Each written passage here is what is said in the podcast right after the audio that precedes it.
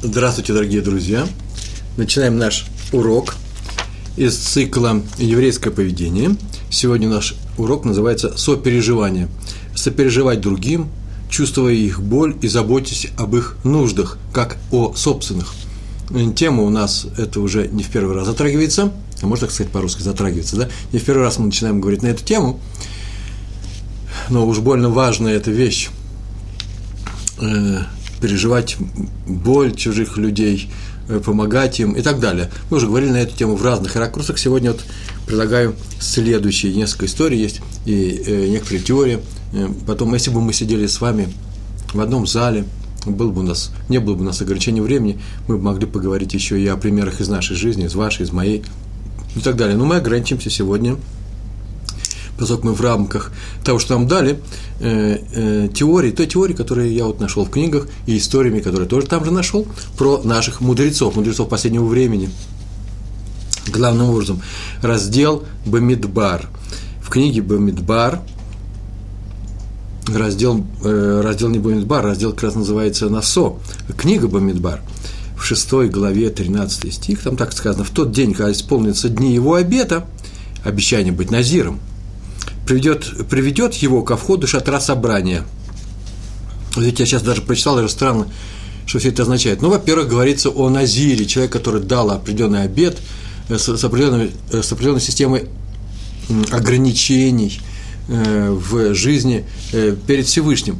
Еврей, например, дает обещание быть назиром, посвященным храму, быть человеком на 30 дней и на, на большее время, на большее время – при этом в Торе написано, что ограничений всего несколько. Главным образом, не э, э, присутствовать там, где есть мертвые, не приближаться к мертвым, не употреблять э, все, что выходит из винограда, и соки и так далее, прочие вещи. И есть еще несколько ограничений, в частности, на прическу, ее нельзя трогать. Вы знаете, что у еврейского народа вообще принято, это обычай, стричь волосы коротко. Так, может быть, не всегда было, но с появлением наших братских партий 2000 э, лет назад, когда они все стали хозяинами волосами, вот у нас было принято, в отличие от них, э, вести себя более скромно. И скромно, в частности, например, не, не употреблять такие прически, я говорю про мужчин. Я понимаю, что это такое. Почему? Потому что как раз, может, я и понимаю, потому что в свое время, в конце 70-х годов, я я не был хиппи в Москве, да, это запрещалось в начале 70-х годов и тем более в конце, когда я учился в старших классах, в школе, в институте, в институте физтех это не позволяет это сделать. Тем не менее, ходил, тем не менее, ходил с длинными волосами. Тоже отдельная история. У нас был договор с военной кафедры. За это меня постригли наголо в городе Львове, когда мы ехали на курсы, на курсантами военной подготовки несколько дней в Мукачево, в Закарпатье. Там я провел все замечательные годы, 20 чем-то лет – Э, абсолютно лысым. Так или иначе, я знаю, что такое э, хайр, э, ой, извините, что это такое длинная большая прическа у хипообразной молодежи. Сейчас я немножко не разделяю э, их мнение, так уж получилось, и это не связано не только с возрастом моим и так далее. Но э, так, так это было. Мы были далеко от Торы, жили, э, находились. Э, молодежная мода. Так вот, у евреев принято ходить короткими волосами. А вот на Азир – такое отступление, где на 4 минуты про длинные волосы, Назир как раз ему было запрещено посекать свою голову, трогать ее до тех пор, пока не кончится э, время его назирутства. Как это еще сказать, назирут? Назарейство. Так вот, в нашем стихе написано так, в нашем отрывке написано так. В тот день, когда исполнится дни его обета, например, он обещал 30 дней это все не делать, вот 30 дней прошли, приведет его ко входу шатра собрания, то есть к храму. Ой, мой это приведет его написано. Вот самое интересное слово. Он даже по-русски на слух плохо воспринимается. Наверное, приведут его. Нет, приведет его. Или он сам придет. Переводит «должно привести его». Посмотрите в книжках. Вот я в одной из сейчас посмотрел в, э, в переводе, э, как называется, Мисрат Дравкук, да? Там написано «должно привести его». Но они забыли слово «можно», «можно привести его». Не, «надо», «надо привести его». Там написано «приведет». В смысле «надо». В смысле он должен принести жертву в храме. Вот почему все это идет. Про Назира мы уже рассказали, но почему написано «приведет его», кто приведет, и почему не он сам придет. Так вот, Раши пишет на это место, он так пишет, интересные слова. Приведет его, это означает, что он сам приведет себя. Все, больше Раши ничего не пишет. То есть он ничего нам особенно не объяснил, почему Тора не могла написать, ну, странное выражение, приведет сам себя. Придет. И вот э, э, в книге Мешах Хохма, известная книга, автор как раз удивляется, Раши здесь ничего не объяснил. Он пишет, надо было Торе, тем не менее, написать, придет, сам придет. И объясняет. Он спросил, и он отвечает. Так у нас положено наших, наших комментаторов. Они же тоже были евреи, и поэтому, если они задают вопрос, значит, они хотят, чтобы вы выслушали ответ. В Израиле-то все на каждом углу. И сейчас спрашивают, а вот почему? Или на уроке приходит к вам учитель и начинает спрашивать, а вот такой вопрос, это еще не значит, что он не знает ответа, что он просит, чтобы вы ему ответили. Не торопитесь. Это просто такая завязка, такая затравка, такая тема так начинается. После чего нужно слушать, улыбаться и говорить, ну и да, действительно, почему? И он вам с удовольствием все расскажет. Вот мы из России не все такие. Вот я часто я очень задаю вопросы, когда я задаю вопрос, бывает такое, что все спрашивают, ну, Реброва, ну и что ты скажешь? Я говорю, я поэтому я и спрашиваю, если я не знаю ответа, они все очень удивляются. Так или иначе, автор книги Меша Хахма задает вопрос, почему Раши написал, что придет сам себя, э, и в чем здесь заключается ответ. И он объясняет, дает ответ. В чем смысл это уже ответ его идет. В чем смысл и цель вот этого назарейства, вот этого института Наза, Назарута, да? В том, что, чтобы изменить свои страсти. Видите, сейчас мы наступаем в зону некоторых ограничений. Тебе нельзя это, тебе нельзя второе, нельзя третье. Это называется, что тебе нужно смирить свои какие-то желания, сердечные наклонности, так бы я сказал по-русски, да и на иврите так это звучит, в э, тексте книги Мешах Хохме. Тебе нужно преодолеть свой эгоизм. Прям слово это не я придумал, так там так написано. И если достиг такого уровня, то есть исполнились дни твоего назарейства, то ты уже умеешь смотреть на себя и на свою ситуацию, как смотришь на других и на их ситуации. Это называется отстраненный взгляд.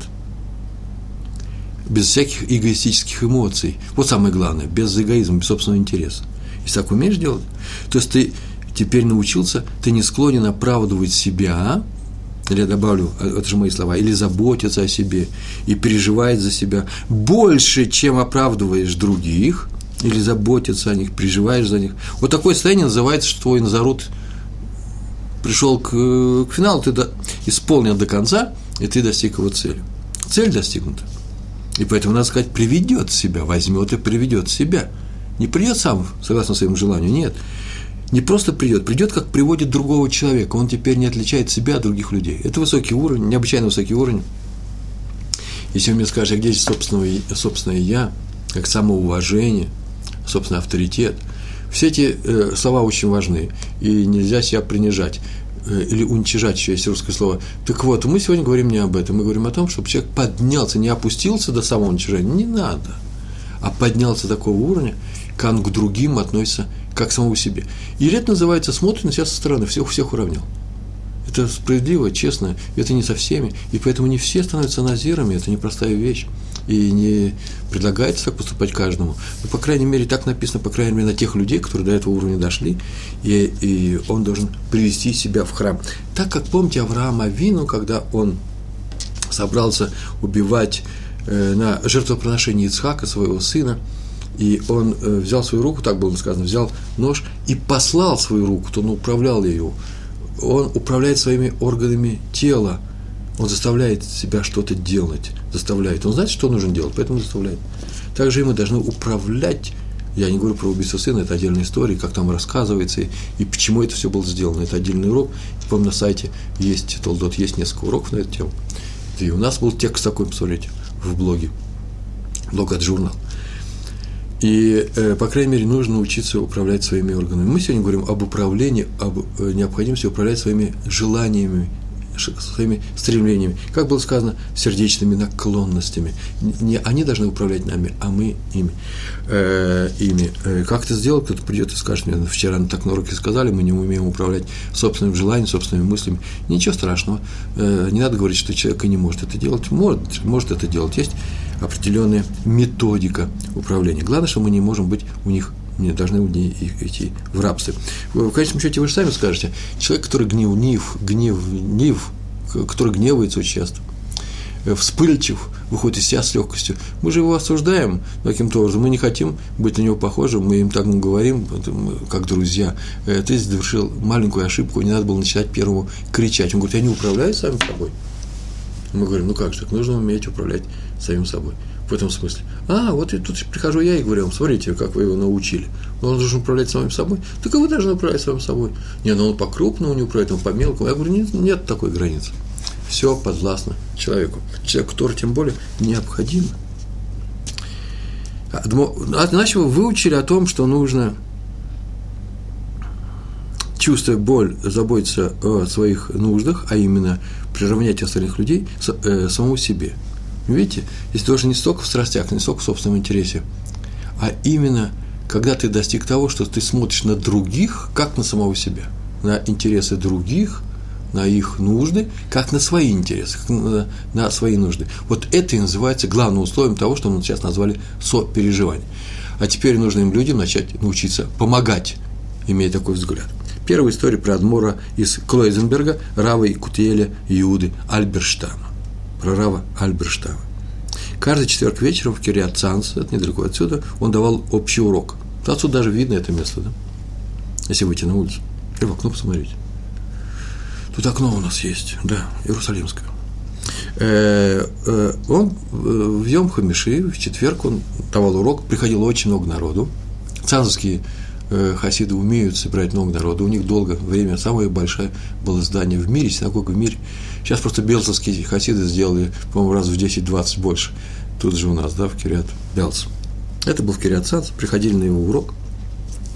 И однажды он уже был пожилым человеком, он почувствовал себя очень плохо и передал Габаем. Габаем – это служителям синагоги этого места, что урок отменяется. А надо сказать, что приезжали люди даже к, в конец недели, Йом Хамиши, четверг вечером. Следующий день уже подготовка к субботе идет. И подъезжали даже из других городов люди на его урок. Ну, люди переживали, вздохнули, начали расходиться. И вдруг появляется Раф. Пришел он сам на своих ногах и начал урок, потом встал во время этого урока, э, продолжил говорить стоя, откуда у него появилась большая энергия, сила, размашистые энергия, э, э, жесты начал делать, эмоционально жестикулировал, начал говорить громко, то есть ожил, ожил. И так этот урок шел, целый час прошел урок – После урока он сел и долго отдыхал, не мог подняться. Понятно. Я бы сказал, адреналин пришло время урока, он так захотел, так сделал, теперь он снова обещал, с трудом добрался домой, ему, до, с трудом добрался домой, ему помогали, перевели его, говорить он совсем не мог. И тут жена ему говорит, что вот после урока, как всегда, пришли люди, э, на несколько минут, вот, э, каждый хочет посоветоваться с тобой, он еще давал некоторые, встречался с людьми именно после урока, и он сказал, что теперь он не может, сегодня он был настолько слаб, что урок-то еле дал, а тем более не может дать, э, ответить этим людям. И жена сказала, ну, ну ты же, интересная фраза, жена его начинает уговаривать, да? Ну, может быть, ты просто дашь несколько советов людям, просто послушаешь их. Он ответил, урок я могу дать и сейчас, снова, новый, следующий урок. Энергия во мне найдется. Урок укрепляет мое сердце. А вот говорить с людьми, которые пришли ко мне своими жалобами, своими проблемами, э, со своими историями, я не могу. Жалобы евреев разрывают мое сердце. Он, оказывается, всю жизнь всегда очень переживал, чувствовал себя плохо после того, когда э, еврей приходит и рассказывает ему эти свои истории, просит совета, он совет даст, поможет как может. Но вся эта боль остается у него еще. Он размножал боль, брал чужую боль, успокаивал людей, а у самого она продолжала быть. Два месяца назад, рассказывал про себя, я был на, на встрече, пришли мы к Раву Ильяшеву, Шалита.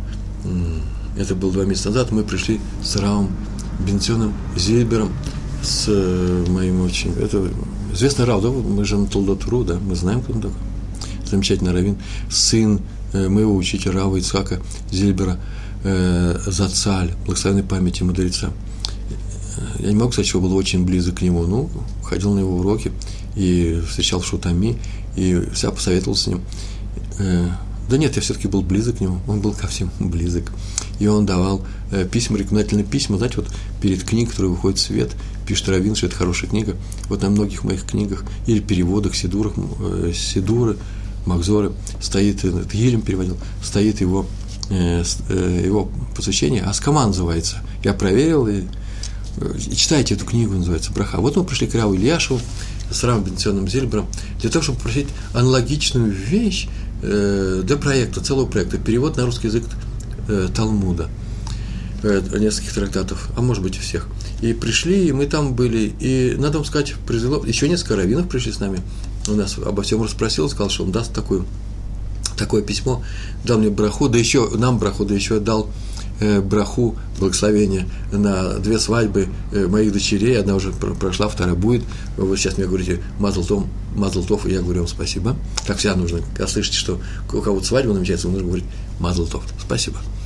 И э, я обратил внимание, как он сидел, как он разговаривал с нами. Надо сказать, что ровно через неделю после этой встречи ему исполнился 101 год.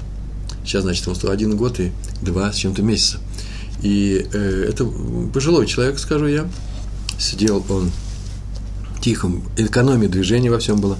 Вообще никак не шевелился, по-моему. Э, набухшие веки э, были опущены, он смотрел вниз. Перед ним был, была гемара. Каждый раз, как входит или выходит, он в это время гемару учит, он все время ее учит. Говорил он очень тихо, на идиш, и очень тихо и медленно. И нужно было с ним тоже говорить медленно. И после чего все это произошло, мы вышли. А потом, через час после нас, он давал урок. Он давал урок в том же районе Мэшарим. И на этом уроке он стоял и делал такие же движения резкие. И вдруг я видел, где тот глубокий старик, который экономит каждым жестом свою энергию, где он? Здесь человек, который стоит рассказывает, раскрывает, рассказывает, что написано в комментарии, который называется Тесофот, и Раши, и дает очень энергичный урок. Но я обратил внимание и понял, чем он живет, и так все окружение говорит, Раф, э, Раф или Яшив, он живет своими уроками, они поддерживают в нем жизнь. Именно это и дает ему жизнь. Вот то же самое было и здесь. Раф Адмор из Клойзенберга. Только согласно нашей теме, мы почему привели эту историю, он жил этими уроками. А вот вы слушаете истории, в которых э, люди плачут ему, он не мог, потому что он плакал вместе с ними. Вот такого уровня был этот праведник. Так заодно рассказал о нашей встрече э, с ведущим раввином современности. Написано в Талмуде, Сиха, извините, э, написано в Талмуде в трактате Недарим, 64 лист, вторая страница, там так. Учили мудрецы. Учили мудрецы, это такое Таня, да? Начало такое, мы получили это наших учителей. И написано, четверо, подо, четверо, четыре человека подобны мертвым. Бедняк, Мецора, слепой и тот, у кого нет детей. Повторяю, бедняк, тот, у кого нет денег. А я добавлю, тот, который считает, что у него нет денег. Потому что где граница? Один довольно малым, второй недовольный и большим. Есть 100, хочет 200. Мецора, это мы знаем человек, который определенная болезнь или проявление некоторых вещей, которые происходят с ним, не обязательно с организмом, но они проявляются именно телесно, на коже, появляются, как, как называется, э, проказа, да, так переводится, по крайней мере, мецора. Слепой, как мертвый, все они считаются как мертвые, кемет, и тот, кого нет детей. Нет детей, энбаним. Так вот, Раби Хаим Шулевец в своей книге «Сихот Мусар», беседа 63, самых гимл, пишет, что все эти четыре человека приведены не случайно здесь. Все одни являются вообще-то одним и тем же типом человека. То есть у них есть нечто общее. И поэтому они все приравниваются, а именно то, что их приравнивает к умершим людям. Умершие люди ведь, они же умерли, это вообще даже не люди уже, они отжили свое. Так вот, смотрите, как что общего есть среди них всех. Он начинается слепого. Так полагаю, что сначала слепой физически, потом нужно будет обобщить. Слепой, он не видит других людей – он их просто не видит и не может оценить их положение. Чтобы оценить их положение, ему нужно рассказать, он должен услышать об этом. А э, слух действует несколько по-другому. Слушание, вариант слушания действует несколько по-другому, в отличие от, чего? от видения. Э, э, он может, на самом деле, слепой человек, тонко чувствовать все, добавлю я от себя, все, что с ними, твор, э, все, что с ними творится, но это не прямой контакт, а косвенный, так сказать, по некоторым Э, косвенно он определяет их положение. А видите, видит его воочию. И мы недаром ведь говорим о том, что когда мы говорим человеку, рассказываем что-то, говорит, смотри, мы же говорим ему смотри, мы же не говорим ему слушай.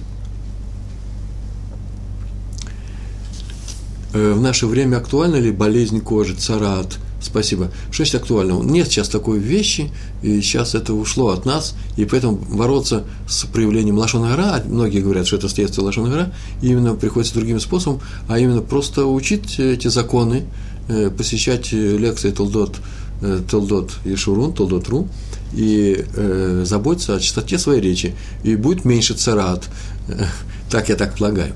На самом деле физически сейчас таких вещей нет. Много было, да нету с нами. И многие, мы часто употребляем это выражение «смотри», то есть «зрей», да, в корень, э, «зри», «зри», что я сказал, «зри» в корень, то есть именно видение, оно является одним из главных наших э, чувств. Чувство восприятия мира. В детстве я жил в доме, э, которое принадлежало формально э, обществу, всероссийскому, всероссийскому, всероссийскому обществу слепых, ВОЗ. Мой отец, будучи зрячим, там у них работал электриком в свое время после армии. Это было где-то 60-е годы и позже. И я э, близко знал слепых людей. Это замечательные люди, тонко чувствующие, все понимающие. Но вот, когда я прочитал то, что написал Раф Шулевец, э, первое мое моя реакция, да он не знает слепых людей. Он, они не, он, он пишет, что они не видят якобы беды других людей. То я подумал, на самом деле ведь есть в этом некоторая правда. А именно, слепому человеку, чтобы тонко воспринимать мир и чтобы быть, контактировать с другими людьми, надо сделать больше усилий, чем э, человеку, который видит. Глазами мы видим больше, чем э, нам говорят, нам сообщается. Просто посмотрев в глаза другого человека и э, почувствовать его боль посмотреть на его лицо, почему он сегодня не в себе, он с лица спал. Э, это сразу же видно. Слепой, слепой может не догадаться до этого. Слепого легче обмануть. Вот в чем дело. Понятно, что хороший человек должен быть и, и слепым, и зрячим, он все будет хороший человек. Плохой человек э, может иметь глаза и ничего не видеть. Поэтому говорят, слепой как мертвый. Тот, кто, будучи зрячим, слеп на сердце свое. Слепое сердце у него можно было бы сказать.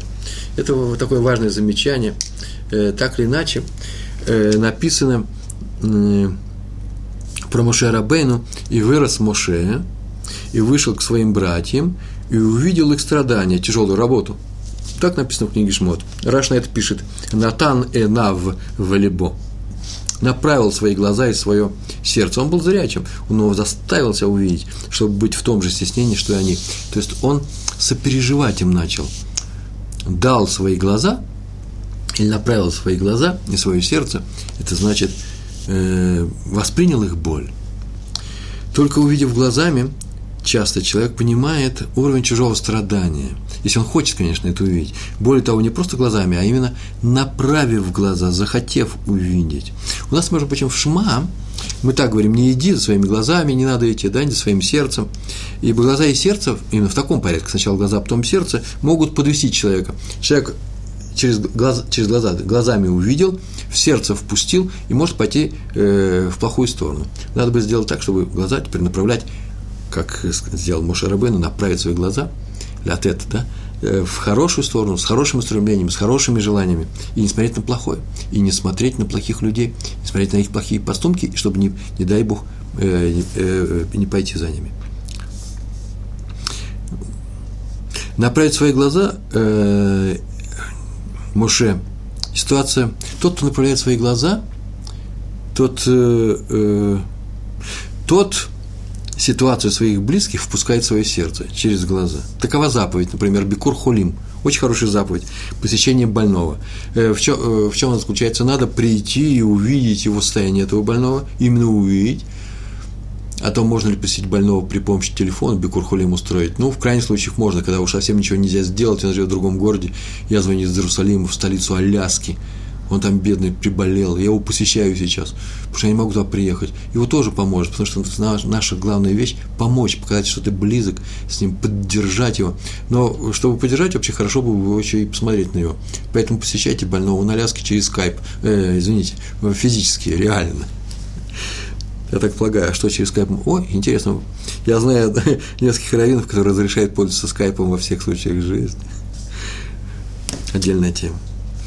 Итак, слепой живет в своем мире, он слеп, он не видит, Ему трудно направить свои глаза, потому что он не знает, куда их направлять. Он может только непосредственно влиять на свое сердце, без глаз. Повторяюсь, речь идет не о слепых людях, а о тех, кто слепы своим сердцем. Не случайно мы говорим тому, кто не понимает, не чувствует, не сострадает, мы тому говорим, он не видит. Он не видит, он не, а потом уже скажем, он не понимает.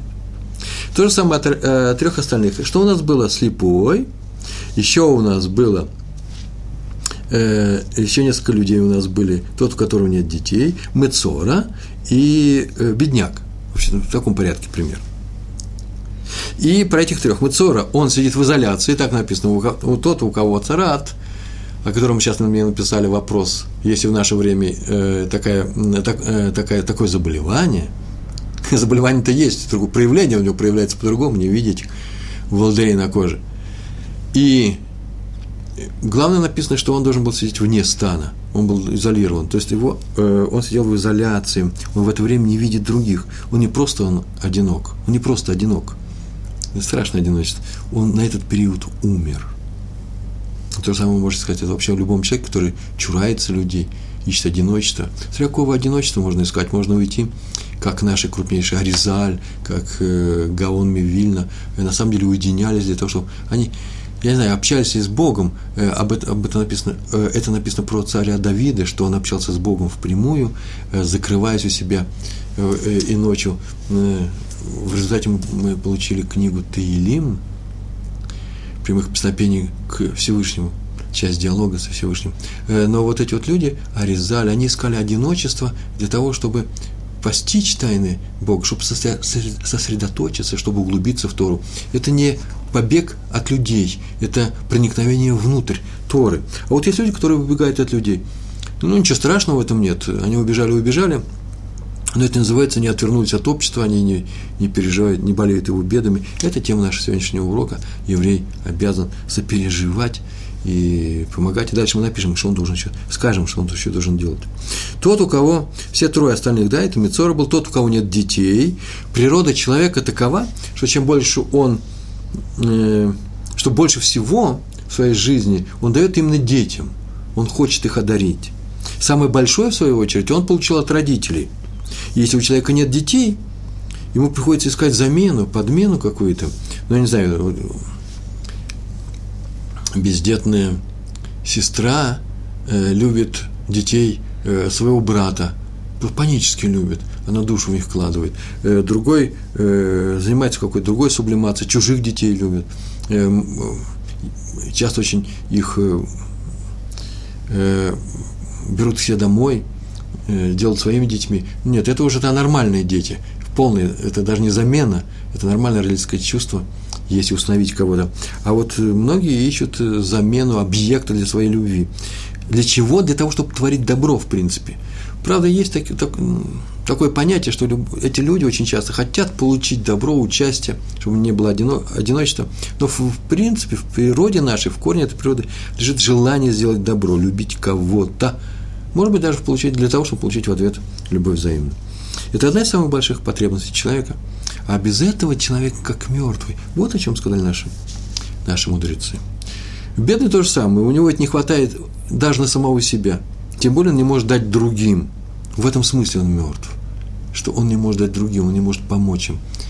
Поэтому он может, ну, понятно, вещь очень непростая. Мы знаем, что в Дилем так написано, разбитое сердце, разбитое любой причиной, например, бедняк разбит сердце, тем, что у него нет не на что жить, он беспокоится своих ближних, и разбитое сердце восприимчиво к чужой боли, потому что сам он ее изнутри знает.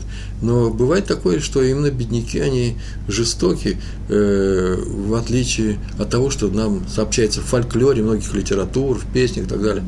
Бедняки не менее Э, черство, чем и богатые люди. Э, богатые люди бывают добрыми, они больше могут сделать. Э, бедняки бывают разными. Это зависит от человека. Так вот, нужно стараться не быть бедным, нужно стараться помочь бедному выбраться из своей бедноты, из своего состояния, своей бедности, да, для того, чтобы что? Чтобы он начал, начал помогать другим людям. Иначе он как мертвый. Вот что их объединяет все эти четыре вещи. Так вот, помогать другим людям – это один из способов сострадания, тема наша сегодняшний. Как видим, живой или мертвый – это те, кто дает или не дает. Все различие. Другого качества, смысла в этих терминах, в этих терминах живой или мертвый нету. Еще одна история, и тоже еще раз про Рава Альберштама Адмора из Клойзенбурга. Кай исполнилось десятилетие его приезда в Эрцесройль. Люди в окружении решили провести кеннес, большое праздничное собрание, рабаним собрать, мудрецов и народ, отметить эту великую годовщину для них, потому что это хасиды Рава Альберштама.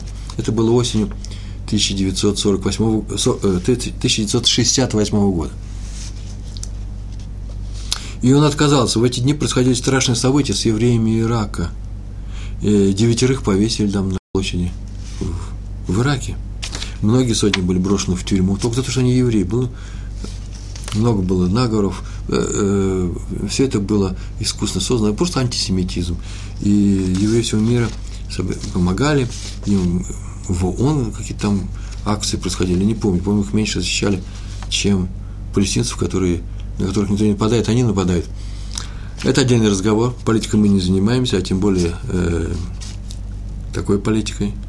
Мы будем говорить о приличных людях, о еврейском народе мы сегодня говорим. И Раф сказал, что как только он услышал о том, что собираются они сделать большое праздничное собрание, он сказал, что в эти тяжелые дни не может быть, э, он не может участвовать в праздничных собраниях, никакого праздника, он не может веселиться, ибо надо молиться за освобождение своих братьев, а не веселиться. Это дни траура и борьбы, а не веселья. Вот его слова. Траура и борьбы, а не для того, чтобы э, отмечать мой приезд в Эрцисрай. На одном из предыдущих уроков на эту тему я говорил о том, что это известное положение. И во времена Бейлиса так написал Раф Шапира из Люблин в адрес э, главного района Москвы, который в это время присутствовал на, э, защищал, э, был свидетелем защиты на суде Бейлиса у нас в Киеве, да, и, и э, возник вопрос, присяжные заседатели, руководимые какими-то антисемитскими людьми, или чувствами, не знаю, сказали, что у вас в Торе написано, что только Адам, что только еврейский народ Адам.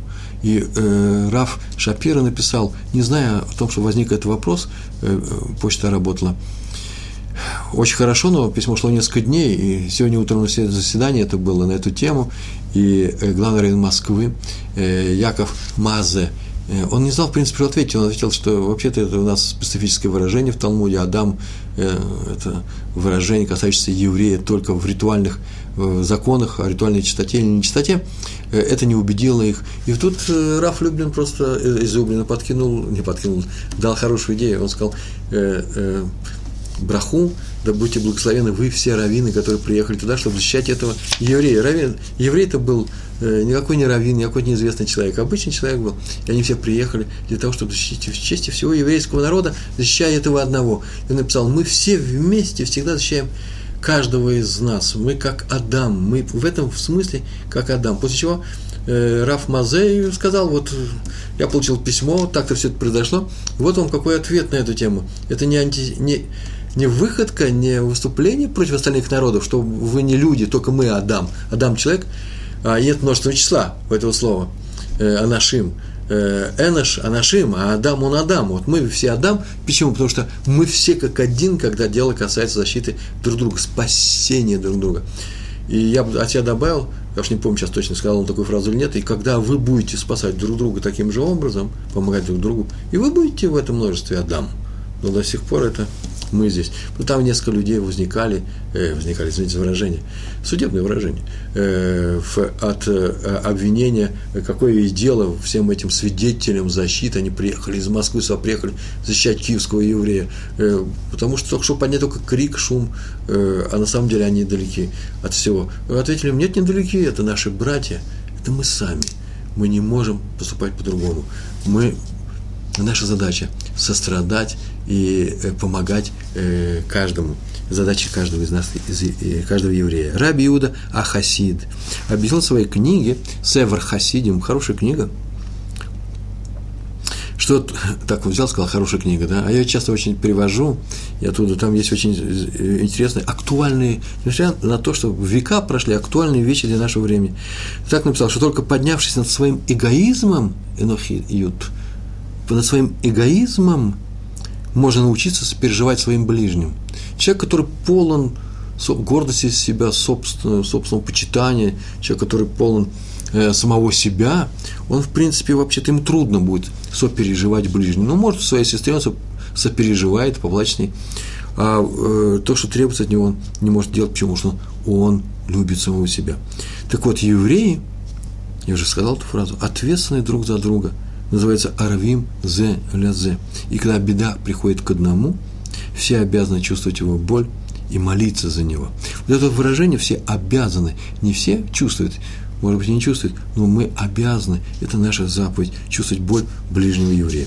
Об этом написано в книге Таилим, э, Давида, э, царя Давида, о котором мы сегодня говорили, там так написано, а я, когда они болели, одевался в мешковину, изнурял постом свою душу. В нескольких местах он так написано было, что он переживал, и даже за тех, кто потом выступил против него самого, царя Давида. Он не переживал людям для того, чтобы получить какой-то политический интерес свой, э, а именно, ведь он же был царь, а еще перед этим тоже был политической личностью, чтобы получить какие-то очки и бонусы. Нет, он переживал людям, даже если была опасность, что они его предадут, они его предавали, и он все равно это поступал. И записал себя в заслугу не для того, чтобы похвалиться, а для того, чтобы научить нас. Сопереживайте друг другу не потому, что вы хорошо относится к этому еврею, вообще хорошо нужно относиться к этому еврею, но если он даже сделал тебе плохую вещь, или как вы решили, что, ну, остуда пала между вами, то все равно требуется помогать друг другу. То же самое мы учим и заповеди, которые вообще великая заповедь, я еще ни разу не говорил о ней, «Ваавталь реха камоха» – «Люби ближнего, как самого себя». Когда как ты страдаешь, переживая собственную боль, так надо страдать, переживая боль других людей.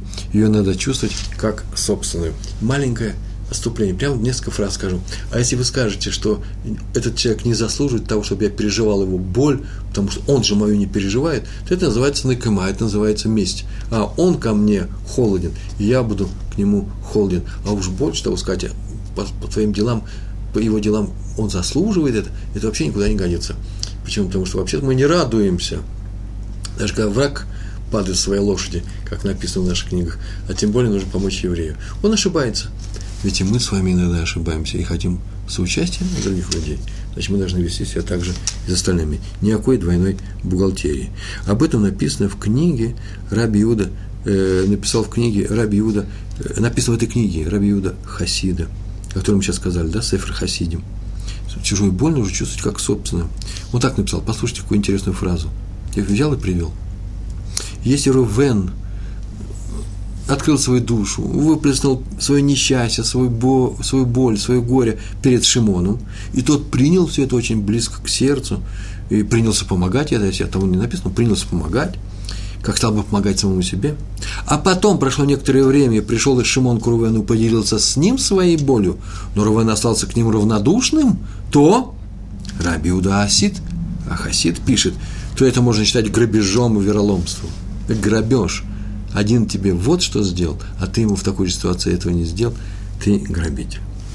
Саба из Слободки. Важное замечание, все время повторяю, не наша цель называть других людей как грабители они или не грабители. Наша задача оценить самих себя.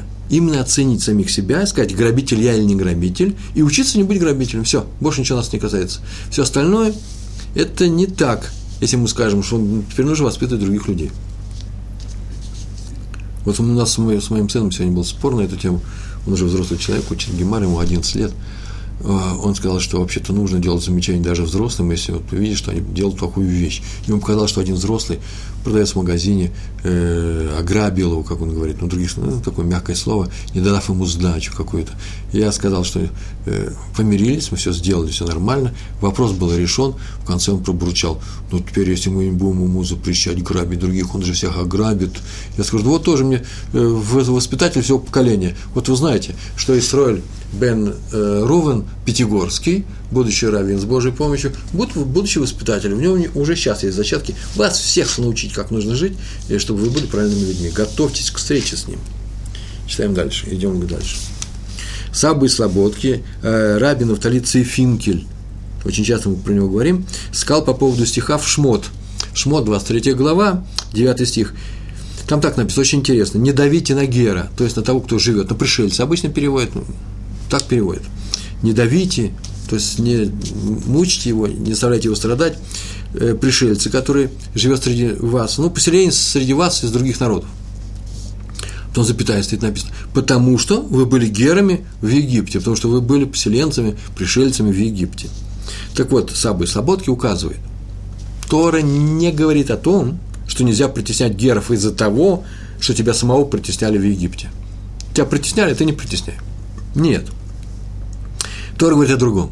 Тора говорит, что мы должны чувствовать чужую боль, как свою собственную, не притесняя их, но сочувствуй, ибо ты сам был притесняем в Египте и искал сочувствия. Это и есть любить своего ближнего. Я могу повторить все это, но поскольку у нас идет урок на запись, да, можете перемотать обратно и посмотреть. По-моему, это великий урок. Вы слышите? Не притесняй, не об этом разговор сказано. Понятно, что не притесняй, не не притесняй. Сочувствуй, потому что ты в Египте был в такой ситуации и хотел, чтобы сочувствовали тебе.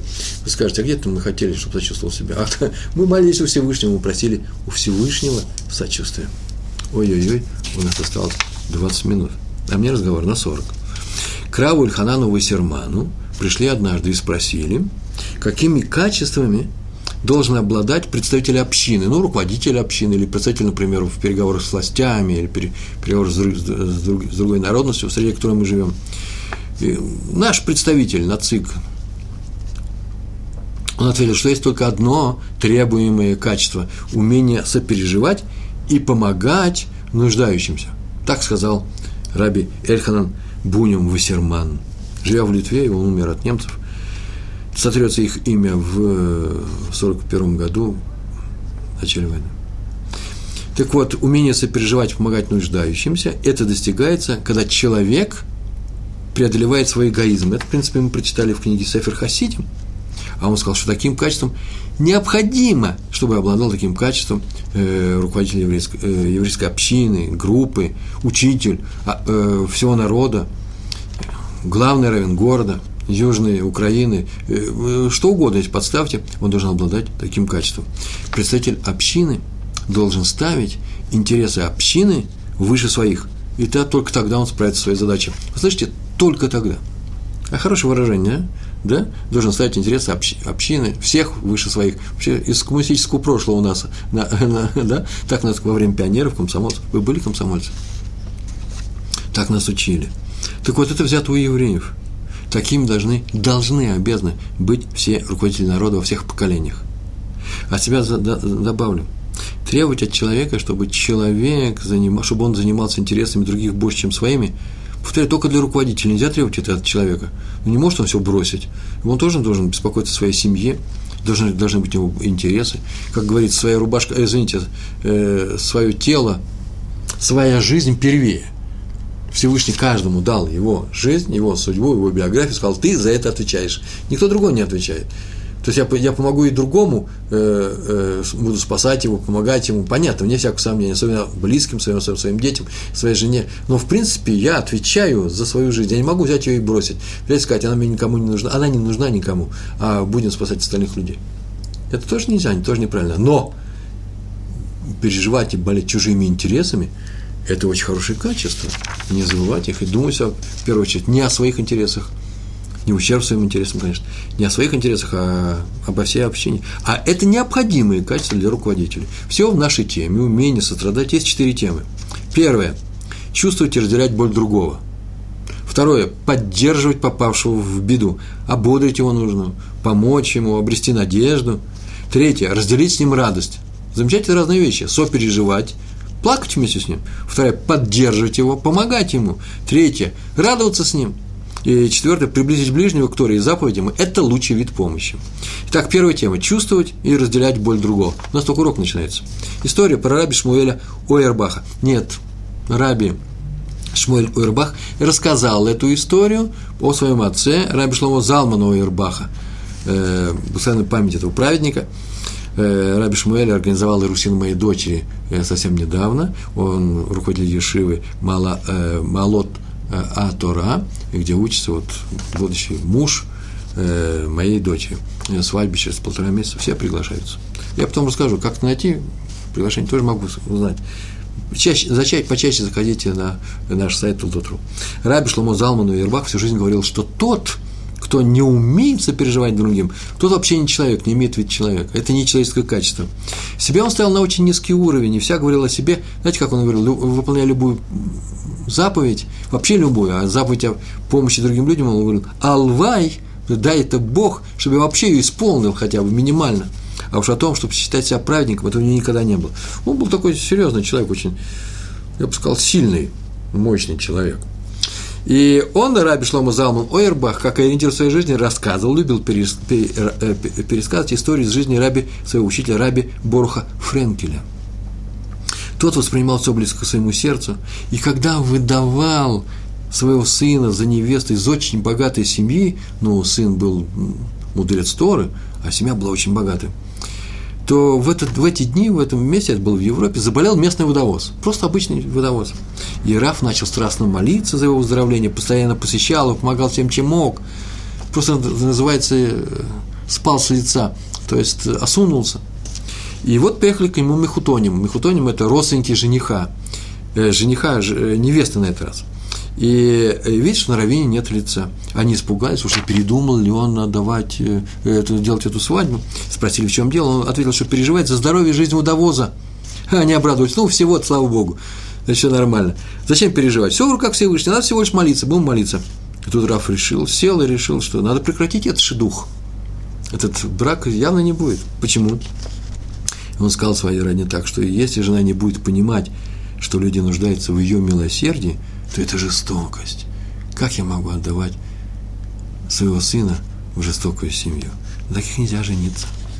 И следующая история про раби Хаима Шмулевица. В день тоже хупы его сына, уже при выходе из дома, рядом с которым его ждал такси, к нему подошел один ученик из Ешивы, взрослый юноша, который никак не мог найти себе невесту. Давно он мучился, переживал. Раф в свое время дал ему несколько советов, что делать в этом случае, и он сейчас подошел просто обмолвиться, вот что он сделал, правильно ли он сделал, прямо тут же на выходе. И Раф э, услышал этот вопрос и от, отошел с ним в сторону и начал с ним обсуждать все заново. И стоят люди, ждут, стоят э, такси ждет, они на такси ехали. И Раф Хайм Шмулевич все равно настолько важная тема была, что он с ним говорил очень долго. Беседа затянулась. Все стали ждали, когда он кончит свои советы и утешения. Они мне тихо говорили. В конце он громко сказал, я при всех, так что все услышат, я долго думал, с кем я должен разделить сегодняшнюю радость. Я нашел тебя, так он сказал. Будь все время недалеко от меня во время хупы. Обещаю думать только о тебе.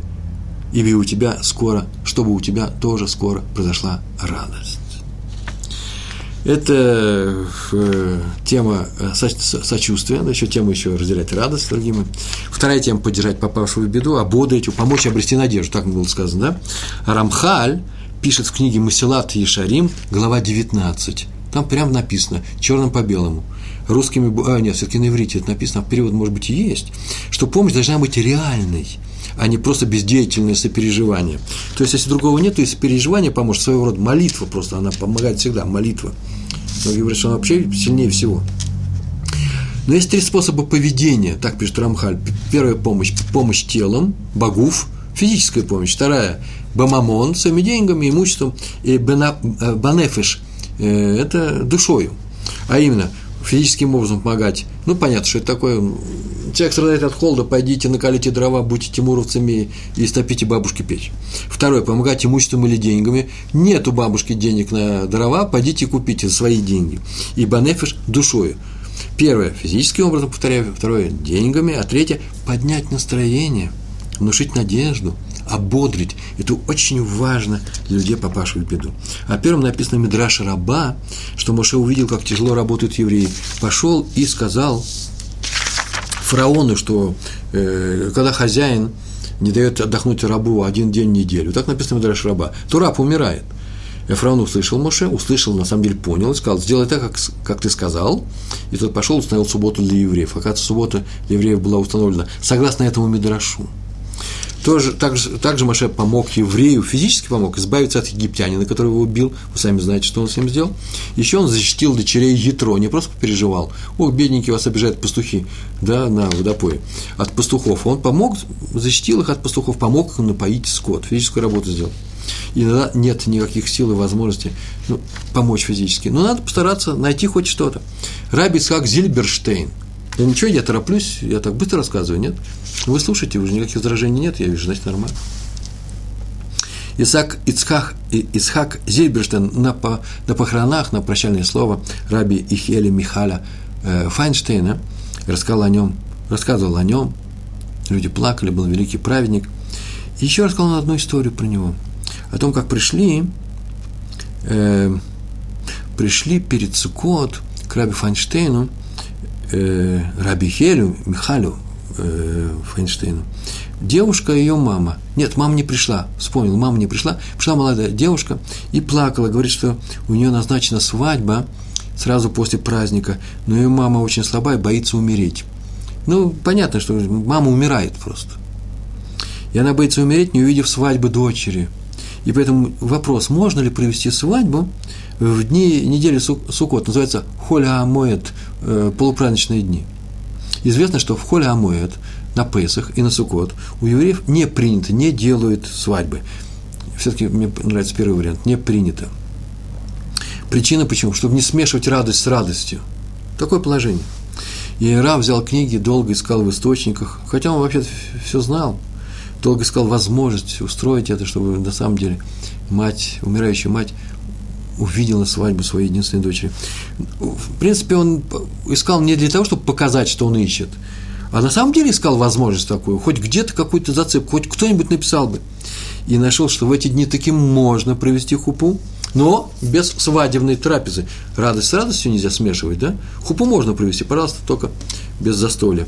И он обернулся к ученикам и сказал, как это можно устроить трапезу без, э, то есть хупу без трапезы? Разве еврейская девушка заслуживает э, заслуживает такого. Она заслуживает именно радости, именно трапезы. Вздохнул, вздохнул, сказал, давайте, знаете, что сделаем, давайте будем молиться, чтобы мать дожила до свадьбы дочери, которая будет сразу после праздников. И они молились. Я бы сказал, все дни эти молились. И она дожила, к удивлению врачей. Вот это действенная помощь. Третья тема. Нужно делить с ближними не только его горе, с ближними, не только их горе, но и их радость. И над этим, между прочим, труднее, чем делить горе. Почему труднее? Ну, во-первых, вот мой пример так сразу с, с, с лета, э, как я это вижу. Э, у человека, э, например, некоторые, есть у меня напряженные отношения с некоторым, с некоторым человеком. Так вот, э, если горе у него есть, я могу прийти, пойти утешить его, он примет мое утешение. Это легче, чем если у него будет радость, пойти и радоваться с ним. Так устроены люди если у них есть некоторое напряжение между друг другом, нужно себя пересилить и пойти. Мне, прочим, пересилить придется еще и ему, да, что пришел человек радоваться со мной. На самом деле, вы посмотрите, ему как раз проще. Он очень обрадовался, что вы пришли к нему, он думал, что у вас большое напряжение вместе с ним. И вдруг вы пришли и радуетесь. На самом деле веселитесь, и видно, что вам хорошо от этого. Это называется настоящий мир. В горе проще. Не дай Бог, чтобы у нас не было горя, чтобы у нас чаще было, была радость. Но вот такой здесь момент. А вторая вещь очень просто. Здесь просто причина технического характера. Э, просто э, в рад, радость разделить тяжелее, чем горе. Я сейчас скажу пример, приведу. Раби Хайм Крайзверт, уже мы рассказывали о нем, однажды устраивал третью трапезу и семь брахот, семь брахот, да, семь брохот, брохос, э, своему зятю, сыну Рава Авраама Гроджинского – и они пригласили на эту трапезу всех руководителей Ишивы Хеврон и других руководителей. Многие приехали. Город Хеврон, знаете, где находится, да? Тогда, когда говорили Ишива Хеврон, это еще было в Хевроне. Сейчас говорят Ишива Хеврон, спрашивают, какая из них, их две сейчас, да, э, в Иерусалиме. И вот, когда уже собирались приступить к трапезе, прибыли люди и сообщили, что англичане собираются установить, Махсон называется, закрыть проезд в город, э, въезд в город Хеврон. Ну, комендантский час, может, устанавливали еще что-то. И Раф Крайзер так расстроился, стол накрыт, должны были большие рыбаним приехать, должно было быть веселье. Очень ужасно расстроился. И вдруг прибыл, прибыли Раф Исер Заун Мельцер, очень уважаемый старый человек, супругой, и сказали, что вообще, вообще-то они с трудом, с чудом добрались, они объехали английское заграждение. Но проехать можно, они знают, как проехать. И Раф сказал, вообще было трудно сюда попасть, но поверьте, что уклониться от такой радости было еще труднее. И поэтому мы не повернули обратно в Иерусалим, искали пути и доехали. Тут же об этом сообщили всем, послали людей к Махсону, чтобы показывали гостям, как приехать, каким закоулком переехать, э, объехать их. Видите, здесь участвовать в радости было тяжелее, чем горе. Какое горе? Здесь нет горя, тут радость. Четвертая тема – приближать людей к Торе. То есть, тем и проявлять заботу о людях, чтобы приближать их к заповедям. Одна история расскажу. Историю, если успею, расскажу еще историю про Рамо Якова Шикора, Якова Пьяницу. Если успею, потому что осталось у нас ровно 4,5 минуты. Раби Сроэль Зеев Густман, крупный раввин в Америке, даже больше, говорят мне, 5 минут, спасибо, Ария. Э, крупный раввин в Америке, э, руководитель Ешивы э, Нецах Исроэль. Имя у него было Исроэль Зеев. И вот прибыли к нему люди из Израиля лечить сына от опасной болезни. Ну, на самом деле, написано, какая болезнь, мы догадываемся, знаем. Он выяснил для них все, дал направление в лучшую лечебницу, потом сел повторить с мальчиком, э, поговорить с мальчиком 12 лет. Сел поговорить с ним. Тот что-то вдруг все видят, что тот сказал ему что-то на ухо. Сказал. И Раф Гусман э, прямо вслух сказал, да хорошо, хорошо. После чего они продолжили разговор. И потом спросил при всех, а какой трактат Талмуда ты учил и учишь? Тот сказал, сказал Бава Камы. А какой отрывок? Мальчик тоже сказал. Мальчику 12 лет. И тут Раф посадил его на стул и дал, посадил его на стул перед собой. Он и сидел, больной. И он дал полноценный урок на эту тему. Не меньше часа он говорил глубоко, причем не просто говорил глубоко перед аудиторией, это все ученики были, родители мальчика. Нет, он давал урок именно мальчику, объясняя ему все, спрашивая, выясняя, так что они продвигались вместе, мальчик все понимал. Умный мальчик был. И умный учитель был. Так прошел целый час урока на очень-очень серьезном уровне. Потом гости уехали, вот эти гости, израильтяне, которые приехали в Америку лечиться. И ученики спросили, а почему он дал взрослый урок ребенку? Зачем такой труд? И возраст у Рава Гусман тоже был не маленький. И он, Раф ответил, я надеюсь, что этот мальчик выживет. Я буду молиться, и мы будем молиться. Но мальчик сам в этом не уверен. Губы Сафек называется, не уверен. Я его попытался уверить в обратном, и вдруг он мне сказал, тихо сказал, что если он умрет, то его спросят, что и как он учил. А он не знает, что сказать, он не знает, хорошо ли он учился. Что может он сказать на небе? И тут я ему сказал, а если я тебе дам сейчас урок, ты его перескажешь там, он, он очень обрадовался. Вот этот урок я ему рассказал для того, что в случае чего, а в это я не хочу даже верить, в случае чего, этот урок он пересказал так, это будет заслуга этому мальчику, чтобы он знал, что ответить в высшей э, Ешиве. Вот за него будем молиться. Видите, приближать людей к Торе, приближать людей к Торе, не тех, которые далеки, да нет, они близки к Торе, еще ближе придвинуть их. А еще нужно давать людям возможность проявить самих себя. Рассказано про, э, так написано в книгах, про Рамо, Э, тот, кто написал комментарии на Шулхан Арух, по этим комментариям мы живем, это ашкенадские мингак и ашкенадские э, законы. Про него рассказано, что живя в городе Краков, у него была большая ешива, и он собирал деньги на эту ешиву. И собирал деньги, ему никто не отказывал, был крупнейший раввин, это был один из самых умнейших людей последних двух тысячелетий. И он собирал эти деньги, а к беднякам не обращался, чтобы их не мучить. А в это же время в городе Краков, по-еврейски город Крако, э, жил э, еврей, бедный еврей. Да нет, вообще завалящий еврей, звали его Янки, э, э, Янков, Яков Шикор, Янков Шикор, пьяница. Он был водовозом, мы сегодня говорили про водовоза, вот он был водовозом, поэтому я вспомнил. Он был человек очень простой, что-то соблюдал, мало где учился, работал водовозом. Каждый раз он получал от, от, от общины деньги за то, что он разводил может, от пекарень развозил воду в Йом-Шиши. Йом-Шиши рано утром брал эти деньги, шел в корчму и там напивался. И так только к вечеру, к началу субботы он трезвел и проводил субботу, после чего начал сейчас суббота снова, все свое пропивал. Как к нему можно обратиться так, за, за помощью с деньгами? И однажды он шел, пересекал площадь рано утром, и какая-то женщина бедная, которая сидела там подаяниями, э, просила у евреев на границе еврейского района, и э, еще свидетельство о том, что она там продавала цветы, и она была бедная, она была вдова. Она, он проходил мимо, он говорит, вот ты пьяница, вот сейчас пропьешь все деньги, а мне как раз их и не хватает. И вдруг это так вошло ему в душу, что он дал ей все эти деньги и сказал, «Ну, один день, один раз не напьюсь. И в этот раз он вообще ничего не пил. Пережил, все нормально было. И он умер. Не знаю, цирроза печени или еще от чего-то он однажды умер. И написано о том, что Рамо рассказывал, что он к нему пришел во сне, а Рамо ведь не был мистиком. Такие вещи не просто рассказывал.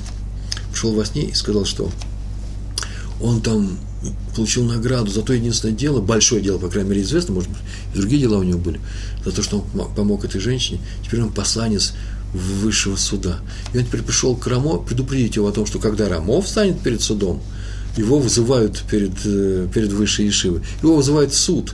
За что? Потому что есть э, э, э, некоторая вещь против него. Он должен ответить э, на обвинение. Какое обвинение? Он не брал деньги у бедняков.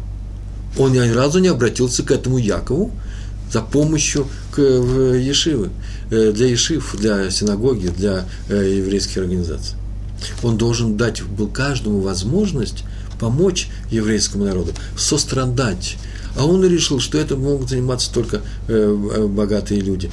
и у этого Якова, у него тоже есть претензии, это его есть обвинение, что нужно было просить у всех – Э, так э, написано в воспоминаниях о Рамо в книге, э, в книге очевидцев этих людей, в книгах о нем. И отсюда мы знаем, что это очень важная вещь – помогать евреям своими силами, сострадать им, помогать им выбраться из горя, разделить с ними все, что они переживают, радость, горе.